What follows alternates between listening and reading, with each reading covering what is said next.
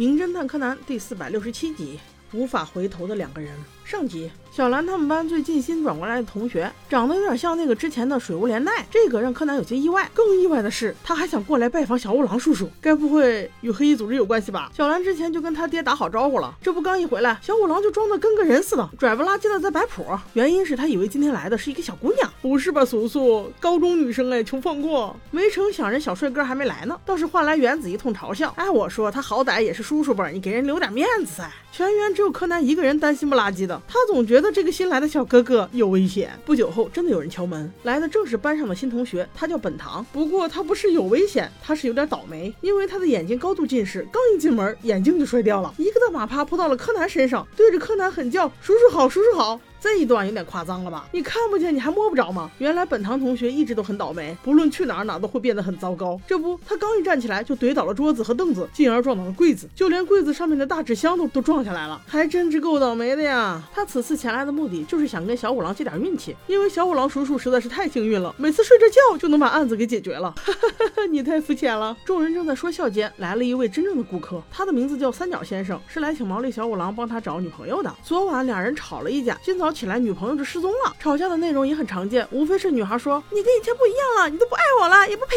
我，哼！三角也很无奈，哄了哄，看没有效果就睡了。谁知今天早上人就不见了，随他一起不见的是他的车子，里面装有重要的工作文件，今天下午要用啊，所以必须要赶紧找到。那大家你一言我一语的讨论，女孩会去哪儿呢？最后总结出了一个地方，是三角先生与之相识的地方。他们决定一起上路去找一找，那是群马县的一个滑雪场。现在正值冬天，一路都在下雪啊。提到群马县，他们肯定又会遇到山村村警察。没想到路程只走到一半，就在一片树林旁的小路上，三角先生竟然看到了他女朋友开的车子。纳尼？难道这集的世界这么简单？那还有必要拍上下集吗？车子的全部已经盖上了厚厚的积雪。三角先生立刻停车奔了过来，用手扒掉驾驶座窗户上的积雪，立刻情绪就不对了。因为虽然他的女朋友在里面，但是显然一动不动，让人有种不祥的预感。柯南也赶紧跑了过去，这才发现两侧的车门全部都从里面用胶带死死封住，根本就没有办法打开。本来小五郎说是报警的，但三角先生。情急之下，竟找到一根棒球棍，冲着驾驶座前的挡风玻璃就狠狠地敲了下去。哎呦我去！你不怕这玻璃渣子碎下来毁了你朋友的容啊？没几下，玻璃就被他干碎了。他从前面爬进去之后，晃了晃他女朋友，还是没什么反应。在前储物格里取下那把小刀，这才把封住副驾驶的胶带整个割开。此时人肯定是没得救了，报警吧！来的果然是最幸运的山村警察。经警方勘查，车里有个炭炉子，四个门都从里面被胶带封死，还有一个被喝空的咖啡罐，里面检测出了安眠药。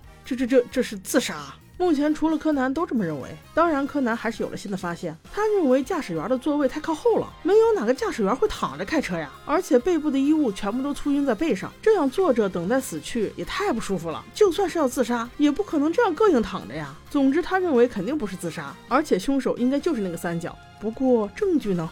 我们下期再说。